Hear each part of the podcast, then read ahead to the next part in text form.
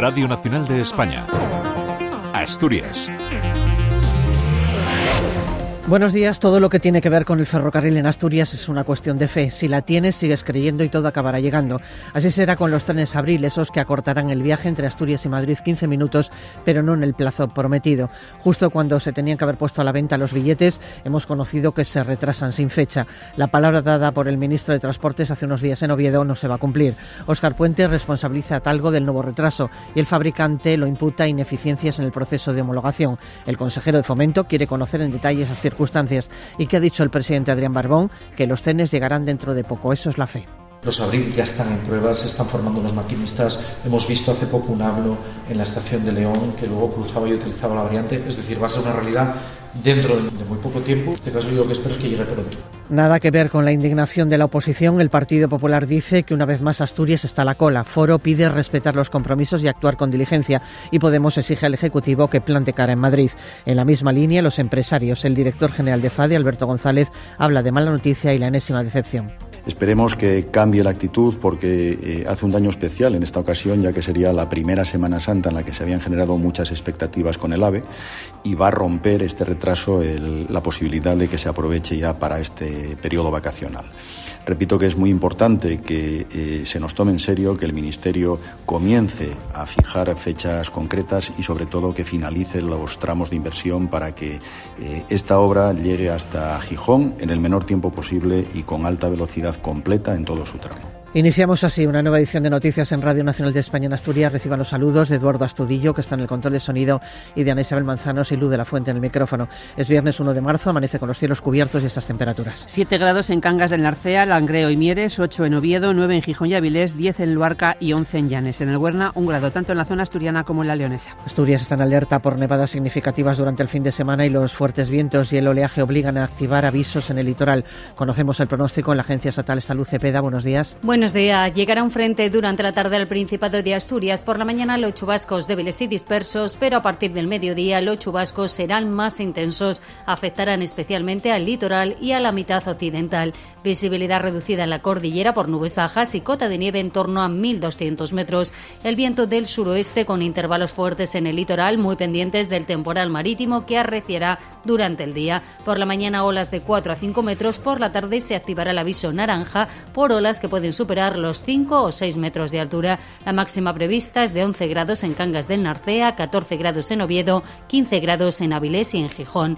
Es una información de la Agencia Estatal de Meteorología. También acudimos a la Dirección General de Tráfico para conocer cómo se circula hasta ahora por nuestras carreteras. Jaime Orejón, buenos días. Muy buenos días. Hasta ahora pendientes de complicaciones en la 66 en Serín en dirección en el enlace con la 8 en sentido Galicia. Al margen de estas complicaciones se circula con total normalidad en el resto de red de carreteras de toda la zona, aunque eso sí, recordamos que por este temporal de nieve ahora está obligado el corte intransitable de la CO4 a su paso por Lagos de Covadonga, así que mucha precaución al volante. Renfe ha emitido desde enero al 30 de abril más de 43.100 abonos gratuitos para viajar en Asturias en trenes de cercanía y media distancia. El conductor que causó dos víctimas mortales el pasado 31 de enero en el corredor del Nalón se enfrenta a cinco delitos de homicidio imprudente, lesiones y contra la seguridad vial. La Guardia Civil considera probado que invadió el carril contrario en un tramo con línea continua. Y la Capitanía Marítima de Gijón inspeccionó el año pasado 330 buques y abrió nueve expedientes sancionadores, la mayoría relacionados con la seguridad en embarcaciones de recreo. Además, se atendieron 11 emergencias marítimas.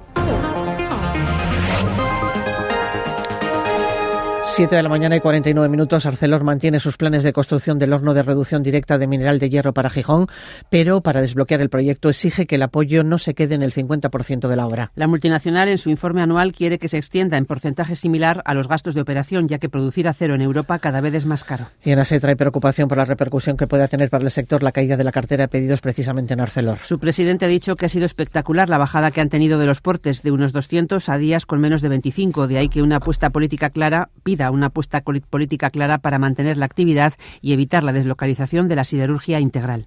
Acero tiene 25 operadores habituales. La gran mayoría están asociados con nosotros. Nos comentan que de 200 pedidos diarios, que han bajado a lo mejor a 20, 25. Baja demanda, otros mercados te lo ponen más barato. Y si a esto sumas el coste de producción y si ese coste es alto, pasará como Alcoa. No nos engañemos. O sea, el tema electrointensivo se arregla o no vamos. Por otra parte, Ovidio de la Roza confía en que las nuevas bonificaciones del peaje de la autopista del Huerna sean una realidad a partir de abril, dado que supondría un abaratamiento de costes importantes. El sector ha iniciado el año con una caída de la demanda después de un 2023 en el que los tráficos se redujeron levemente respecto al año anterior. La consejera de Transición Ecológica considera que la industria de la defensa y su cadena de valor pueden convertirse en una de las actividades tractoras de Asturias como vector de crecimiento económico y tecnológico y en una palanca para la reindustrialización de la región. Palabras de Nieves Roqueñí en el foro Infodefensa celebrado en el Senado con el título La industria de la defensa y la cohesión territorial, donde ha puesto en valor el clúster de defensa del que forman parte 46 empresas que emplean a 2.500 trabajadores y representan el 15% del Producto Interior Bruto regional. La cabeza tractora es la fábrica de armas de Trubia, propiedad de Santa Bárbara, y permite que las pymes se beneficien de contratos a los que de otra manera no podrían acceder. Sin duda supondrán nuevos programas, eh, inversión nueva que en una región como la nuestra, con las capacidades, eh, con el tejido industrial y con el tejido auxiliar que, tenemos, pues va a tener eh, una, una, proyección muy positiva en los próximos años, que hay que aprovechar. La alcaldesa de Gijón ha pedido al Ministerio de Transportes un compromiso de que no van a producirse más retrasos en la adjudicación de la obra del Vial de Jove, de modo que haya un calendario y una certidumbre. Por otra parte, Carmen Morillón ha asegurado que la compra de los terrenos de Naval Gijón de la autoridad portuaria está totalmente encarrilada a la espera de que en el pleno de abril se vote esa adquisición con cargo al remanente presupuestario de 2023. ENCE con factoría en había registrado el pasado ejercicio unas pérdidas de más de 27 millones de euros frente al beneficio de 247 que obtuvo en 2022 y la cifra de negocio cayó 12 puntos y medio. No obstante, en el cuarto trimestre del ejercicio, el grupo retomó la senda de los beneficios, casi 3 millones, gracias a la reducción de costes y al inicio de la recuperación del precio de la celulosa, que se redujo en 28 euros por tonelada. El sector de la logística afronta el año con muchos retos, está viviendo un proceso de transformación teniendo que afrontar una progresiva digitalización y la erupción de la inteligencia artificial. Una recién llegada a la que habrá que hacer frente, dicen los expertos, entendiendo que bien utilizada puede ser una gran herramienta y desechar los miedos. Beatriz Álvarez, responsable de negocio internacional de la Caja Rural de Asturias. Pero es importante destacar que el uso de la inteligencia artificial no necesariamente implica que vayamos a tener menos empleados. Lo que vamos a hacer es que todas esas tareas que son repetitivas y que no aportan demasiado valor las hagan las máquinas y las personas se dediquen a otras que nos aporten más valor y que mejoren los procesos para que haya menos errores.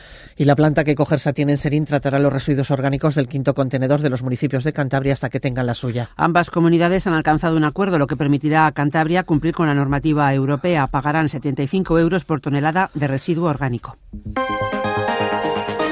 El presidente Adrián Barbón se reunió ayer con la ministra de Hacienda, María Jesús Montero, para dar a conocer sus prioridades para el nuevo presupuesto de este año, entre las que incluyó el vial de Jove, las bonificaciones del Huerna y el impulso definitivo al plan de cercanías. El jefe del Ejecutivo también trasladó a la ministra su preocupación por las posiciones enconadas en torno a la negociación del nuevo modelo de financiación autonómica. El vicesecretario de Coordinación Autonómica del Partido Popular, Elías Bendodo, estará esta tarde en Oviedo, coincidiendo con la llegada de la caravana Ruta por la Igualdad que organiza la formación. Con ella, los populares quieren transmitir a la sociedad la defensa de la igualdad entre los ciudadanos y el rechazo firme a las intenciones de Pedro Sánchez de dividir, dicen, y levantar muros entre los españoles. La consejera de Derechos Sociales ha propuesto a la oposición en su primera comparecencia en la Junta General un pacto asturiano por los cuidados. Su departamento atiende a 86.500 personas a través de ayudas o servicios y ello requiere de altura de miras, según indicó Marta del Arco. Por ello les planteo un gran pacto asturiano por los cuidados que incluya el desarrollo de planes y estrategias en lo que deberían ser políticas avanzadas en torno a los cuidados de las personas, los niños, las niñas, los y las adolescentes, las familias, las personas con discapacidad y las personas mayores y cualquier asturiano o asturiana o persona que venga de fuera a nuestra comunidad que tenga necesidades concretas asociadas a su bienestar. Por otra parte, aseguraba que la previsión es que en marzo estén liquidados los pagos pendientes con la empresa Jerusia por los servicios a los centros de día. Marta del Arco ha precisado que había servicios que se estaban prestando desde la pandemia sin apoyo contractual y que todo eso se está regularizando con nuevas licitaciones. El Principado iniciará la próxima semana la negociación con la oposición para la reforma de la ley de turismo que busca mejorar la regulación de los pisos turísticos tras haber recibido más de una treintena de alegaciones en el periodo de consulta pública previa. Así lo indicó ayer en la Junta General la vicepresidenta Jimena Llamedo, que indicó que van a regular esas viviendas hasta el límite que permita la ley, poniendo el foco en los pisos turísticos ilegales. Para ello anunció la creación de un servicio especial de inspección. Iniciaremos esa modificación de la ley de turismo y también avanzaremos en esa modificación del decreto que la regula, que data del 2016. Desde esta consejería se hizo la consulta previa para esta modificación de la ley, una consulta previa que finalizó este pasado sábado y tengo que adelantarles que en este momento se presentaron casi una treintena de alegaciones eh, a la misma. El Partido Popular asegura que es materialmente imposible que la Consejería de Medio Rural cumpla con su anuncio de tener vacunado en cinco meses contra la lengua azul el 100% de la cabaña ganadera. Según el diputado Luis Venta, en dos meses tan solo se ha suministrado el 5% de las dosis. Por ello advierte de que supondrá graves trastornos, además de engañar de manera continuada a los ganaderos. Mientras ayer el consejero decía que iban a hacerse cargo de las pérdidas, a la vez decía que cuando hubiese una pérdida llamasen a la agencia del medicamento. Bueno, todo esto demuestra la nula voluntad política para paliar las pérdidas que ya están pasando, que ya están ocurriendo, por, que provoca la vacunación de la lengua azul. Nuevo aplazamiento del juicio contra Francisco Álvarez Cascos por apropiación indebida que estaba previsto y que se iniciase el próximo lunes en la audiencia provincial. Obedece a motivos de salud del magistrado ponente y a la falta de cumplimentar dos pruebas documentales propuestas por la acusación particular que ejerce Foro. Al exministro se le acusa de cargar gastos personales al partido que fundó, lo que podría haber ocasionado un perjuicio económico de 181.000 euros, según el Ministerio Fiscal. Desde mayo de 2011 a octubre de 2017 satisfizo con el dinero de Foro facturas de viajes, videoconsolas o comida a domicilio. Ayuntamiento y vecinos de Salas celebran hoy Concello abierto para analizar las posibilidades que abre al municipio el monasterio de Cornellana en la antesala de las celebraciones de su milenario. Se han programado conciertos, visitas teatralizadas y conferencias. La primera, el día 6, en el Instituto de Salas, correrá a cargo del profesor de la Universidad de Oviedo, Miguel Calleja. Oviedo acogerá la celebración del Día de las Fuerzas Armadas el próximo 25 de mayo y un día antes tendrá lugar en Gijón una revisión naval y un desfile aéreo. El acto en la capital del Principado consistirá en un homenaje a la bandera y un desfile, según informa el Ministerio de Defensa. Y el Biopar Acuario de Gijón ha inaugurado la exposición Tiburones organizada por el Museo Americano de Historia Natural de Nueva York y que recala por primera vez en Europa. Acerca la diversidad de especies de escualos a los visitantes al tiempo que permite descubrir información sobre su hábitat y costumbres.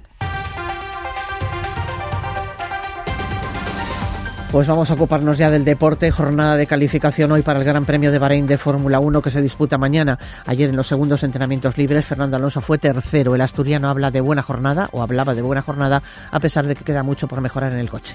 A pesar de ser ya carrera, los viernes depende de la cantidad de combustible que tengas en el coche, puede parecer que va rápido o no, así que hay que mantenerse cautos. Todavía creo que falta mucho por sacar al coche. El año pasado creo que realmente estamos en una posición un poco más fuerte aquí y este año todavía nos toca mejorar mucho. El Sporting juega hoy con el Albacete en el Molinón en la lista de convocados no ha entrado a pesar de la mejoría el delantero Víctor Campuzano. Miguel Ángel Ramírez, el técnico, ha advertido de la dificultad de ganar a los equipos de abajo. El empate con el Valladolid no tiene nada que ver ese Albacete al que se enfrenta contra el Amorebieta el otro día. Y conociendo a Rubén, ahora tiene a algo más parecido a Valladolid que a Amorebieta enfrente. Y va a venir, creo yo, a ser valiente, a ser eh, atrevido y, y veremos una versión muy parecida a la de Valladolid. Un equipo sin miedo, un equipo que estuvo a punto de ganarle. Al Valladolid se lo puso muy, muy difícil. Último entrenamiento para la plantilla del Real Oviedo y lista de convocados para jugar mañana ante el Levante en el Carlos Tartiere. Ayer el máximo accionista, Jesús Martínez, se reunía con los jugadores para incidir en la importancia para el club de los 14 partidos que restan de liga. En Madrid, en el Palacio de Vista Alegre, las jugadoras de La Roja festejaron la consecución de la Liga de Naciones al frente del combinado la asturiana Monse Tomé.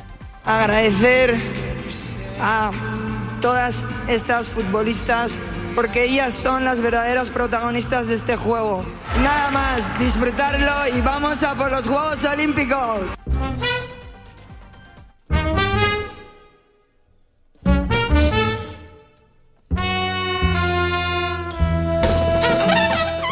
El último minuto se lo dedicamos a Baldo Martínez Sesteto, que ofrece en concierto esta tarde en el Teatro Filarmónica de Oviedo. Nosotros, ya saben, volveremos a repasar la actualidad regional a las 9 menos cuarto en Radio 5 de Radio Nacionales. esperamos. Buenos días.